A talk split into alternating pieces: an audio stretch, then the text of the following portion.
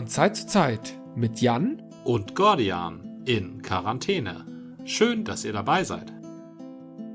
Ich, ich muss gestehen, ich habe immer noch nicht mein Bier hier. Ich muss mal ganz kurz Ich in die meins was, was hast du jetzt hier? Ich bin total ein- vorbildlich. Ich habe alles Ein hier schon Dithmarscher stehen. Maibock, ne? Ja, richtig. Gerade frisch entdeckt. Bier, finde ich, ist auch ein saisonales m, Nahrungsmittel. Das stimmt. Ne? Nicht, nicht, nur, nicht nur Spargel und Erdbeeren, auch Bier. Ja, und Spargel und Erdbeeren, ne? darauf müssen wir uns ja einstellen, dass es nicht klappt dieses Jahr.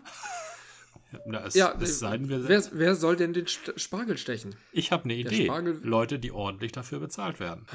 Ja, wenn ja, ich da die Spargelbauern stehen sehe mit ihnen, ach, unsere Billigrumänen, die hier für äh, 3 Euro das Kilo das vom Feld holen, die wollen nicht mehr kommen, was sollen wir denn jetzt machen?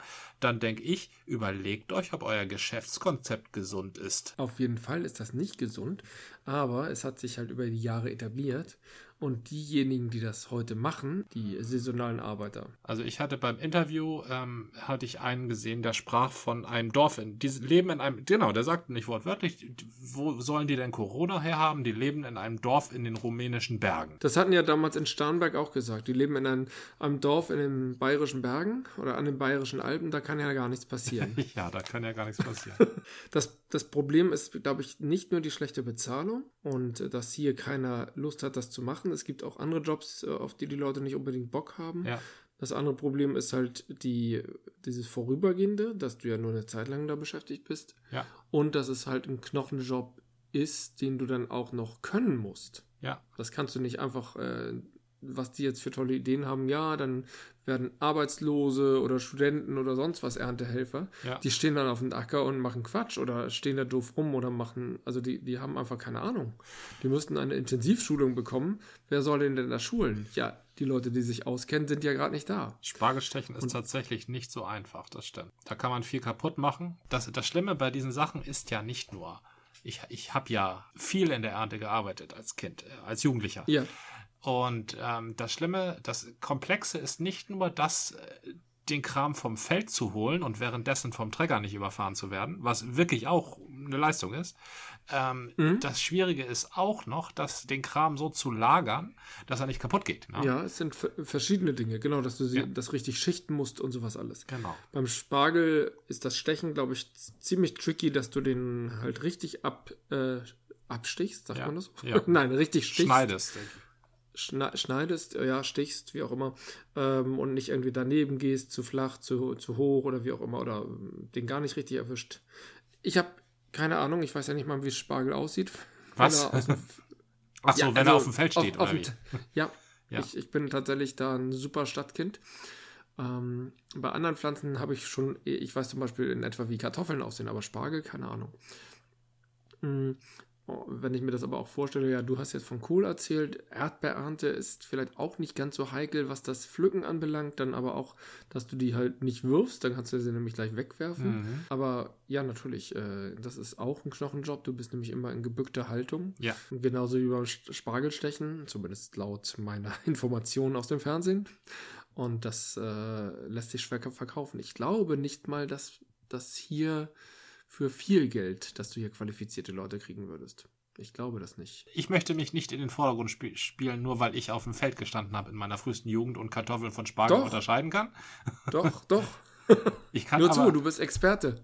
ich kann aber definitiv sagen, ich habe den Umschwung zu den äh, billigen Lohnarbeitern aus dem Osten indirekt mitbekommen, Ja. weil ja in meine Zeit des Weggangs vom größten Kohlanbaugebiet äh, Europas Mhm. ähm, auch die Maueröffnung fiel. Ja, da habe ich das halt miterlebt. Man hat auch vorher, hat man auch das Gemüse von den Feldern bekommen. Da haben dann halt Schüler gejobbt, so wie ich, Ja. oder äh, Leute, die auf dem Lande wohnten, aber irgendwie keinen festen Job hatten. Also ich, ich erinnere mich da an alleinstehende Frauen, die hatten so ein kleines Häuschen auf dem Land geerbt, irgendwie in der Nähe vom Bauernhof, weil sie da Mhm. die Schwester waren, die nicht den Hof geerbt hat und der Hof wurde halt nicht aufgeteilt. Ja. Und die haben dann eben im, im saisonal gearbeitet. Die haben im Winter haben sie Krabben gepult, im Frühling haben sie äh, mitgepflanzt, im Sommer und Herbst haben sie geerntet und im Winter haben sie wieder Krabben gepult. Sowas gab's. Solche Existenzen Ja. gab's. Ne? Die hat man bloß halt nicht mit äh, drei Euro am Tag abspeisen können. Mhm, Und mhm. uns Schüler auch nicht. Ja, klar. Uns Schüler auch nicht. Wir hatten auch Alternativen. Und die Bauern mussten schon gut zahlen, damit wir aus Land kamen. Aber die haben dann auch gut gezahlt und die sind trotzdem nicht alle eingegangen. Aber irgendwann gab es dann einen großen Markt an billigen Arbeitskräften, die halt bloß äh, nicht drei oder zehn Kilometer Anfahrt hatten wie wir, sondern 300. ja, ja. So, aber das trotzdem noch günstiger gemacht haben. Und für mich ist das adäquat zu äh, äh, Schwarzarbeit oder so. Also, obwohl ich weiß, das läuft nicht schwarz. Aber ich sage nicht, dass das grundsätzlich nicht geht. Da muss man sich halt nur wieder neue Dinge ausdenken und das kommt jetzt so aus dem Nichts. Eigentlich ist es natürlich gut. Und wenn wir mal alle ein, eine Saison auf Spargel verzichten und die äh, Bauern sich dann überlegen, hm, vielleicht sollte man doch nicht immer auf äh, diese ausbeuterische ähm, Arbeitsform äh, setzen, dann kann da was Gutes bei rauskommen. Aber ich glaube, dieses Jahr wird es, es eng. ist aber, ähm, wir sprechen ja im Zusammenhang mit Corona auch von den sogenannten Lehren äh, für die Zukunft. Ja. Zum Beispiel vielleicht nicht alles in China machen lassen. Mhm. Und ich denke, bei diesen Lehren für die Zukunft, die man da perspektivisch angehen muss, ist es genau eine Soße, ob du halt unbedingt eine Maske für 0,8 Cent aus China brauchst oder ob du ein Ja. rumänischen Spargelstecher brauchst. Oder ob du nicht lieber Mhm. von Trigema für 1 Euro eine Maske bauen lässt und von Schülern für 10 Euro die Stunde den Spargel von den Ja. Feldern holen lässt. Das ist, Ja. das ist dieselbe Thematik, das ist derselbe Ideencluster, der später mal aufgearbeitet werden muss. Ich glaube, der wird jetzt schon aufgearbeitet. Überhaupt ist Aufarbeitung, ähm, viele sagen, lass uns mal jetzt äh, die Krise angehen und die Aufarbeitung machen wir später. Wenn die später passiert, dann wird das aber ganz schnell vergessen.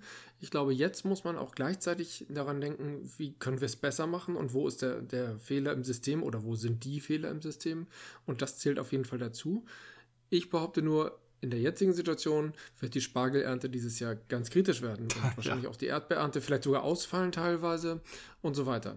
Ich werde sehr drunter leiden. Ich bin äh, auf den Spargel könnte ich noch verzichten, aber Erdbeeren, das wird schon hart. Und ich bin äh, gerne bereit, auch noch ein paar Euro mehr für die Erdbeeren auszugeben, aber nicht unbedingt äh, sie dann irgendwie aus Südafrika oder sonst was kommen zu lassen. Das ist nämlich das, der Rattenschwanz, der da hinterhergezogen wird. Dass die, diese, die Alternativen werden vielleicht nicht unbedingt teurer im Geldbeutel, wie du sagtest, Afrika. Ja. Ähm, oder auch diese, diese Krabben um die ganze Welt verschiffen.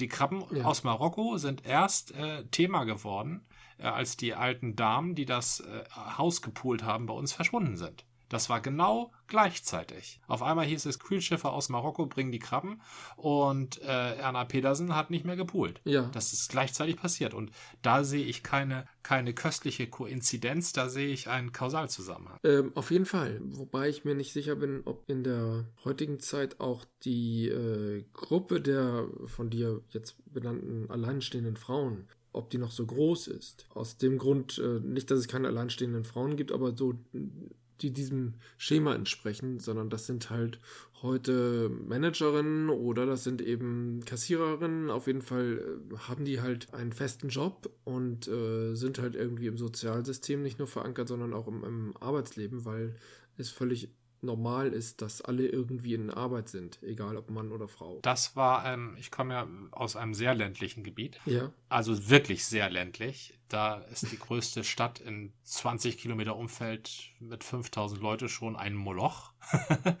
Und da, da warst du erstens warst du nicht alleine. Ja. Ne? Wenn du alleine warst, warst du Witwer. Mhm. Also wenn du über 30 warst und alleine in den 80ern, da wo ich herkomme, dann warst du notwendigerweise Witwer. Ja. Wenn du Witwer warst, dann hattest du einen Job, ja. Mhm. Und wenn du Witwe warst, dann hatte dein Mann einen Job und sich halt totgesoffen oder um Baum gewickelt oder sonst was. Ne? ja, Und dann hattest du aber keinen Job. Wenn du kultiviert warst, also wenn du aus den höheren Schichten kamst, auf dem Gymnasium warst oder so, dann konntest du nochmal anfangen, im Bekleidungsladen zu jobben. Das ging. Ne? ja, Aber wenn du äh, Realschule, Hauptschule hattest, dann war Essig mit beim Reno-Gehilfe einarbeiten oder sowas mit 40, 50, 60. Ne? Mhm. Und dann hast du kleine Jobs ja, gemacht. ja. Dann hast du für, für, für andere, für Familien, die zu viel Geld und zu wenig Lust oder zu wenig helfende Hände hatten, Gräber zurechtgemacht oder eben diese ganzen Landwirtschaftszuarbeiten. Ja, völlig klar. So, und de deshalb sage ich Frauen. Heute werden das sicherlich Mhm, auch Männer mhm. sein. Wir haben uns ja alle geändert und es gibt sicherlich viele überhaupt Alleinstehende, auch vielleicht freiwillig Alleinstehende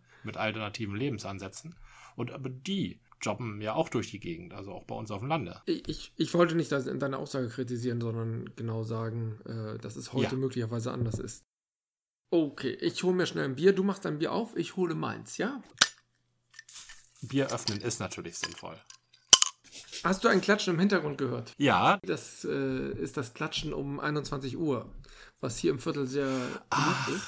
dieses euer Klatschen könnt ihr euch sonst wohin stecken, klatschen. Genau, genau das Klatschen. Okay, gut. Ähm, hier im Viertel kommt das super gut an. Also ich glaube, es hört ja, Ja. niemand, der uns treffen soll. Nein, ne? Treffen Wohl kaum. Zentrum von Witterhude.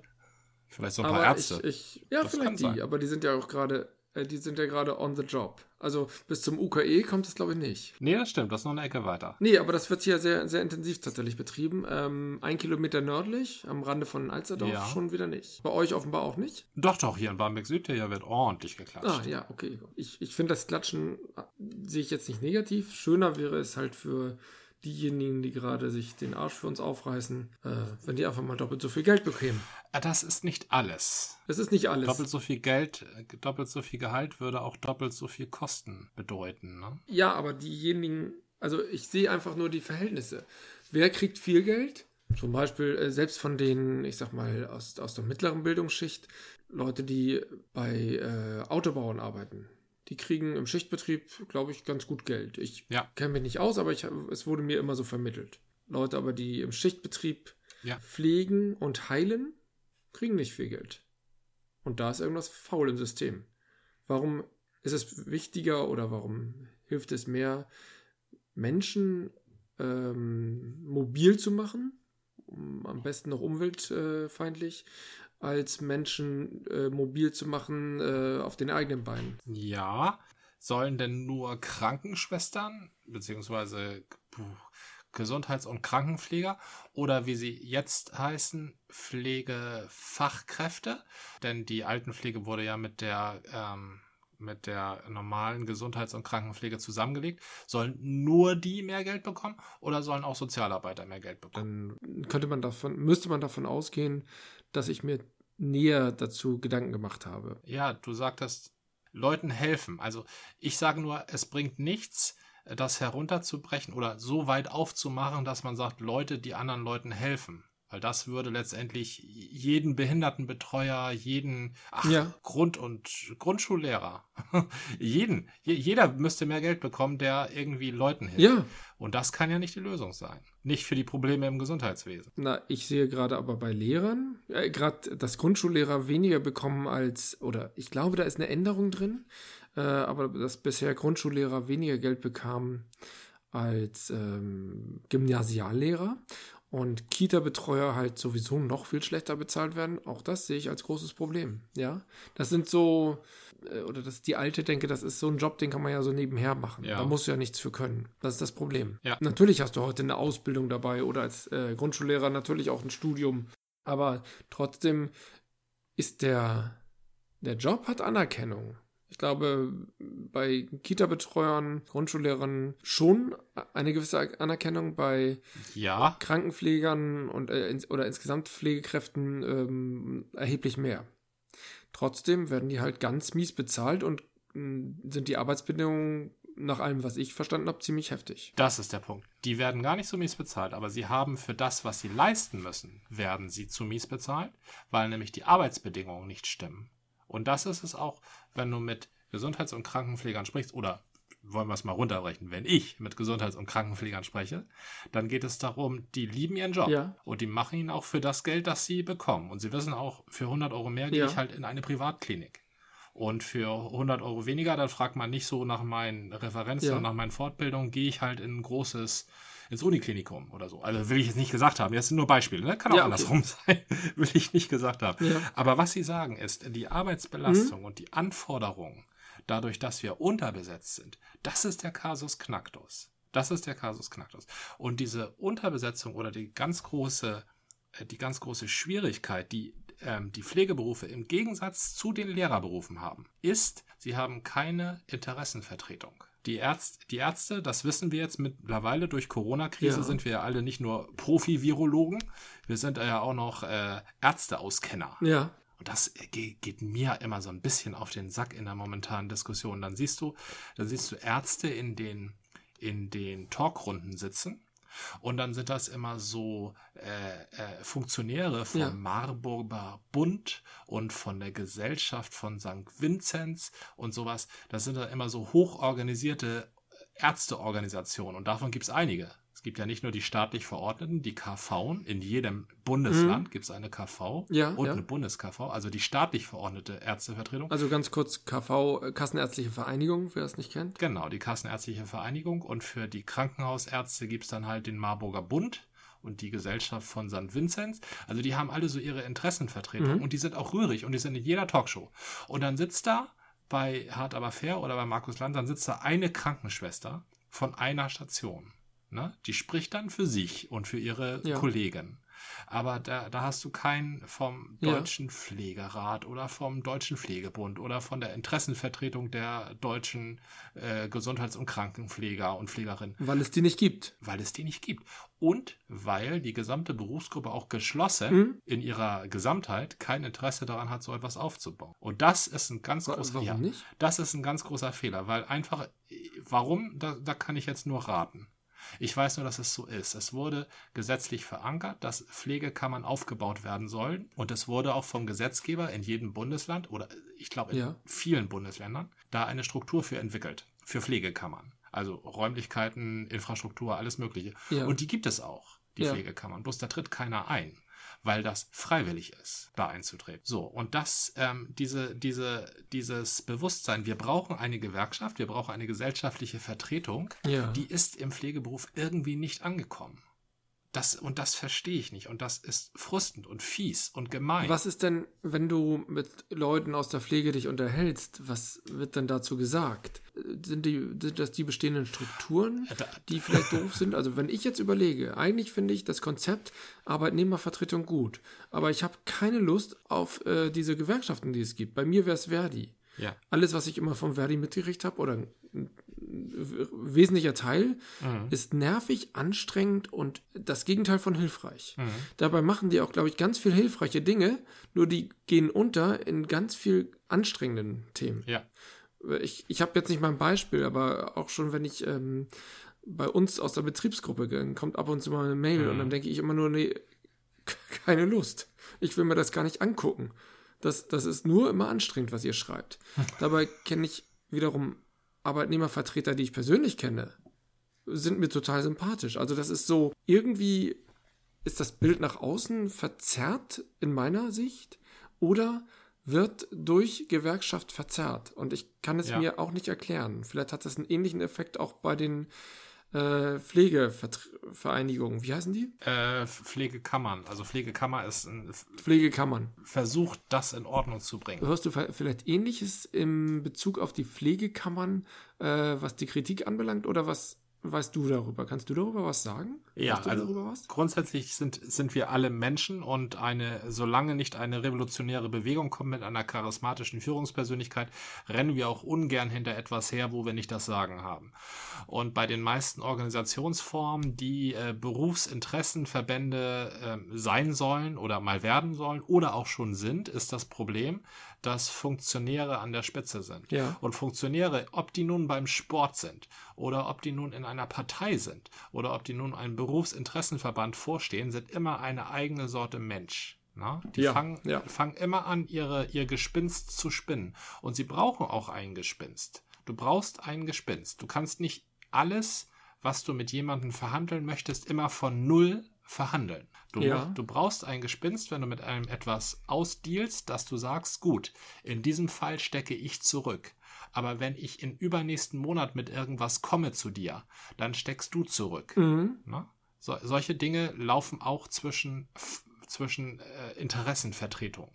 Überall. Geben und nehmen oder wie das heutige amerikanische Präsidenten sagen, Deals. Richtig. Wobei, die meinen damit immer, die meinen damit immer, ich habe immer was Besseres als ja, du. amerikanische Präsidenten meinen Zumindest das. aktuell. Wenn, wenn, wenn du nun ein Interessenverband von, sagen wir mal, einer Pflege bist und ähm, ähm, ein Krankenhaus irgendwie was abgerungen hast, einen Unterstand, wo Ja. du draußen rauchen kannst oder so, und im übernächsten Monat kommt ein engagiertes Mitglied deines Pflegeverbandes zu dir und sagt, so, jetzt müssen wir aber mal, jetzt ist hier ein Konflikt entstanden auf äh, äh, Parkplätze. Die Ärzte haben einen Parkplatz mehr als wir.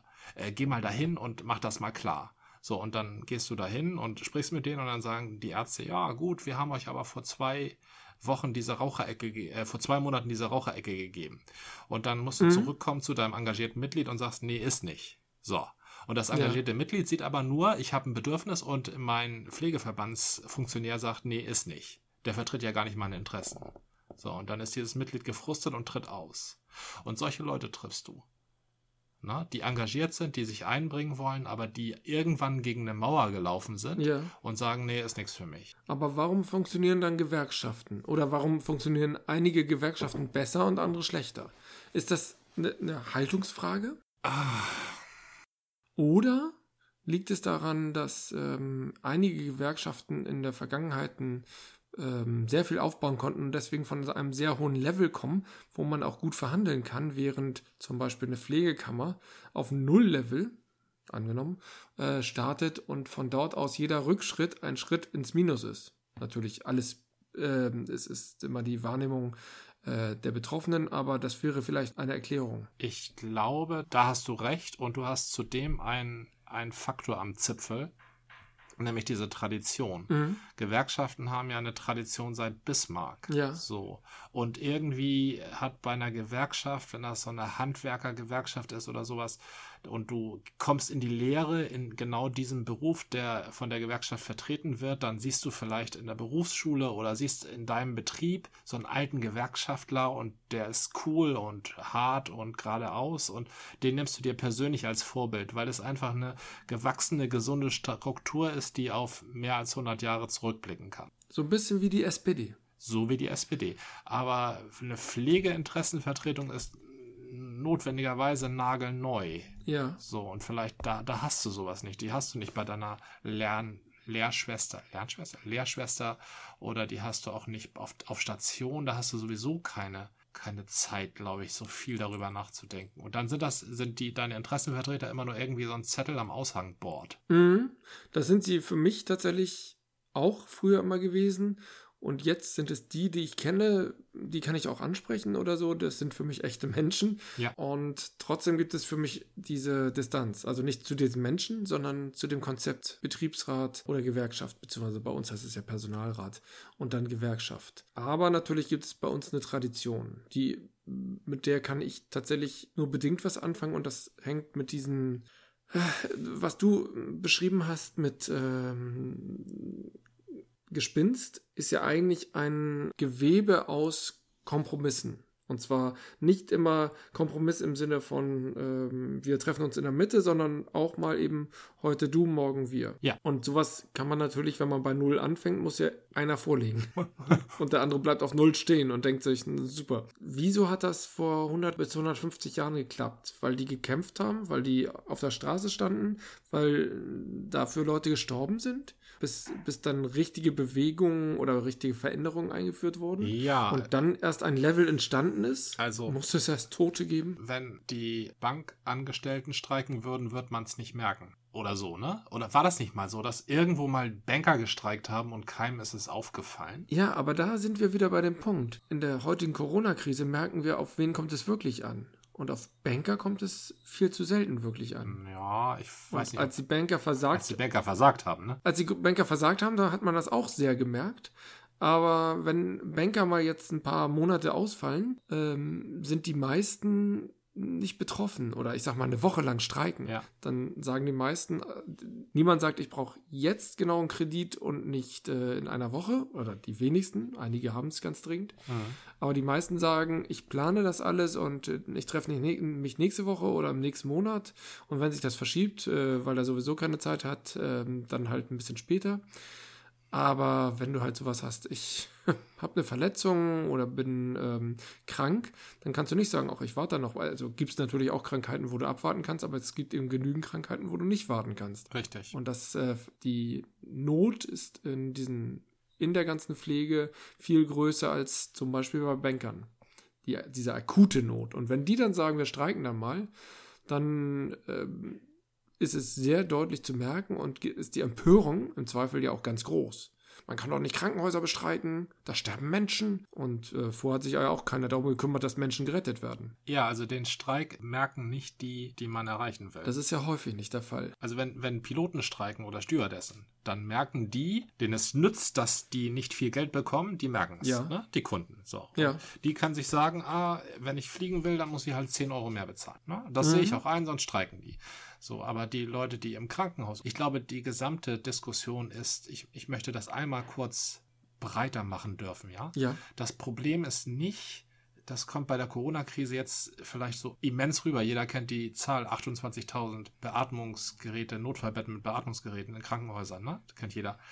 Das Problem sind nicht die Krankenhäuser. Ja. Denen geht's gut. Ja. Okay, denen geht's verhältnismäßig gut im Vergleich zum ambulanten Bereich. Ja. Und der ambulante Bereich ist ja auch das, wo wir gerade die Katastrophenmeldung hören. Hier aktuell in Wellingsbüttel, Mhm. in den Alten- und Pflegeheimen, wo eine Pflegekraft auf 50 Bewohner kommt. Wenn die streiken Ja. würde, Ja, wenn, wenn nur die Hälfte streiken würde, würde eine Pflegekraft auf 100 Bewohner kommen. Es ist nicht möglich. Im Krankenhaus haben wir immer noch ein Verhältnis von 1 zu 10.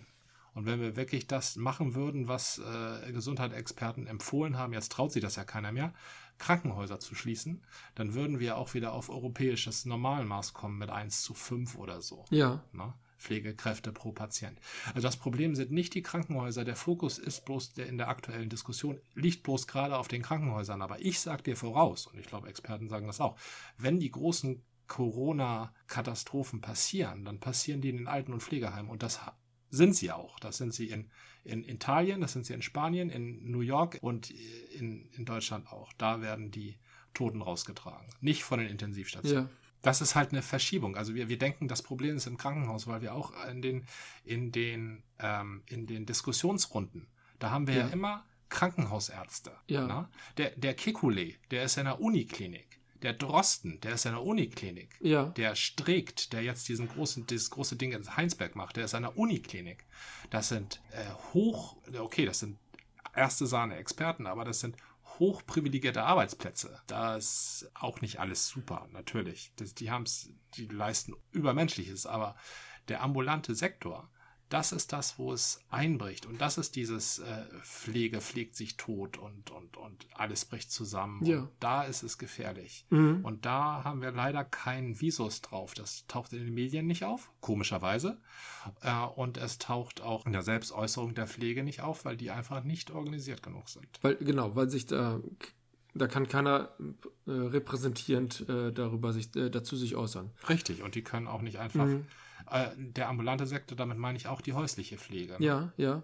Aber Also, wo ein Pflegedienst nach Hause kommt. das bedeutet ja im Moment, hören wir natürlich von Ärzten und Krankenhäusern, weil wir Corona mit Krankheit assoziieren, aber nicht, dass im ambulanten Pflegedienst äh, und in den Altenheimen und so weiter natürlich die Gefahr am größten ist. Ja. Natürlich können die auch krank werden. Genau. Und Mhm. da haben sie nicht sofort ein Beatmungsgerät neben Bett, da haben sie ein Beatmungsgerät in der Uniklinik, die 50 bis 100 Kilometer, wenn es schlecht läuft, weit weg ist. Ja, Und da, da, da, da wird auch die Triage als erstes einsetzen.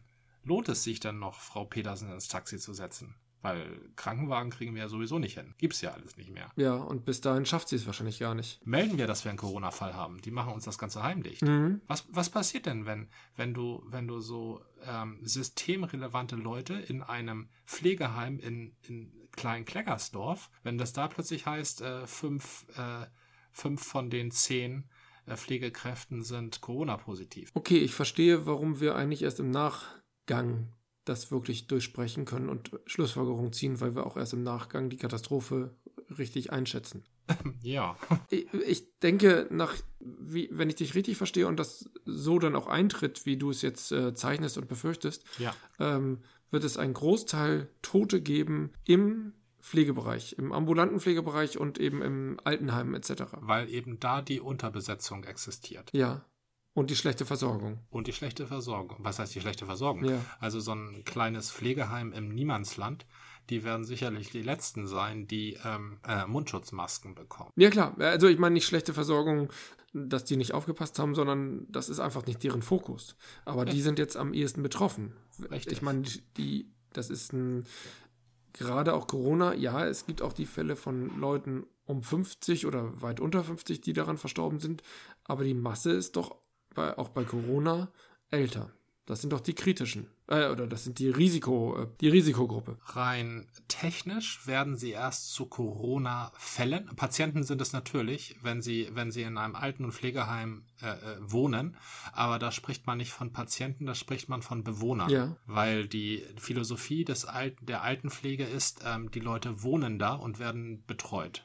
Ne? Die, die, Mhm. sind, die liegen da nicht und werden gepflegt, die wohnen da und werden Betreutes Wohnen, genau. Gen- Na, Mhm. nicht betreutes Wohnen. Betreutes Wohnen ist noch eine Nummer anders. Da hast du wirklich so. eine, eine abgeschlossene, eine eigene Wohneinheit und dann in einem Komplex. Das haben wir hier beim NDR zum Beispiel hier in Hamburg, so ein Riesenteil. Ja. Ähm, also die, die Leute leben da, das sind Bewohner. Also die, die, das ist so eine Pflegephilosophie. das, Ah, okay. Die wohnen in eigenen Wohnungen, haben aber Betreuungsmenschen, also Pflegekräfte direkt vor Ort, auf die sie zugreifen können mit einem Notschalter oder sowas. Das wäre betreutes Wohnen, ja. Ein normales Pflegeheim, Mhm, da hast verstehe. du ein Zimmer, bist du auch oft nicht alleine, da liegen mehrere Mhm. auf dem Zimmer. Und ähm, dann ist es wie ein Krankenhaus. So. Ja. Aber trotzdem spricht man von Bewohnern und nicht von Patienten. Du wirst ein Patient, was Corona angeht, wenn du, und da liegt auch noch so ein kleiner Kasus Knacktus in dieser ganzen Datenanalyse, wenn du nach WHO äh, Fieber hast und wirklich Ja. erkrankt bist. Ne? Und nicht, Mhm. wenn du Coronaviren hast in dir, die sich vermehren. Nee, natürlich. Das eine ist, du bist, du bist infiziert und das andere ist, du bist erkrankt. Richtig. Und die Chinesen haben von Anfang an alle Infizierten als erkrankt gezählt. Mhm. Ah, okay. Und das denn, das denn irgendwie nach ein paar Wochen äh, sein gelassen und nur noch die Leute, die infiziert und symptomatisch waren, als erkrankt gezählt. Ja. Und weißt du, was da passiert ist? Die Kurve ist eingebrochen. Die Zahlen sind dramatisch gesunken. Riesenerfolg. Mhm. Ja. Riesenerfolg. Ja, Ja, aber die, so, so kriegt man es in den Griff. Ich, ich habe es so verstanden, dass in Deutschland Leute ja eigentlich nur getestet werden, wenn sie nicht in kritischen Bereichen tätig sind, was weiß ich, Polizei, Feuerwehr, äh, nur getestet werden, wenn sie Symptome aufweisen. Ah. Das ist der Ansatz, ne? Oh, es sei denn, du bist Bundeskanzlerin. Ja, äh, sehe ich fast so Bundeskanzlerin, Polizei, Feuerwehr. ja, richtig. So, also äh, du bist irgendwie in einem systemrelevanten Bereich. Dann wirst du halt auch getestet, wenn es irgendwie Indizien gibt, dass du jemanden mit jemandem zu tun hattest, der infiziert ist. Und deswegen haben wir von vornherein doch schon eine geringe Quote. Irgendein Professor hat äh, letztens ähm, auf YouTube sich geäußert, ich Fragen an die Bundeskanzlerin gestellt und genau auch die, diese Differenzierung von Infizierten und Erkrankten ähm, Ja. beschworen und dass man das nicht durcheinander bringen sollte. Da fällt mir dazu noch ein, aber wir gucken uns auch erst die an, die Symptome haben. Richtig, ja. Deswegen sind unsere Infizierten sind erkrankt. Die anderen Infizierten interessieren uns ja gar nicht, von denen wissen wir nichts.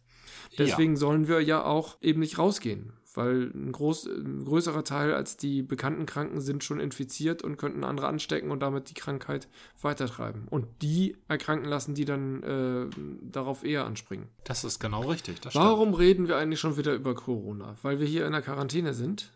Wir Das- kreisen ja nur noch um uns selbst. stimmt. Das, das ist, das, wenn sich der Horizont verkleinert, dann wird man selbst größer.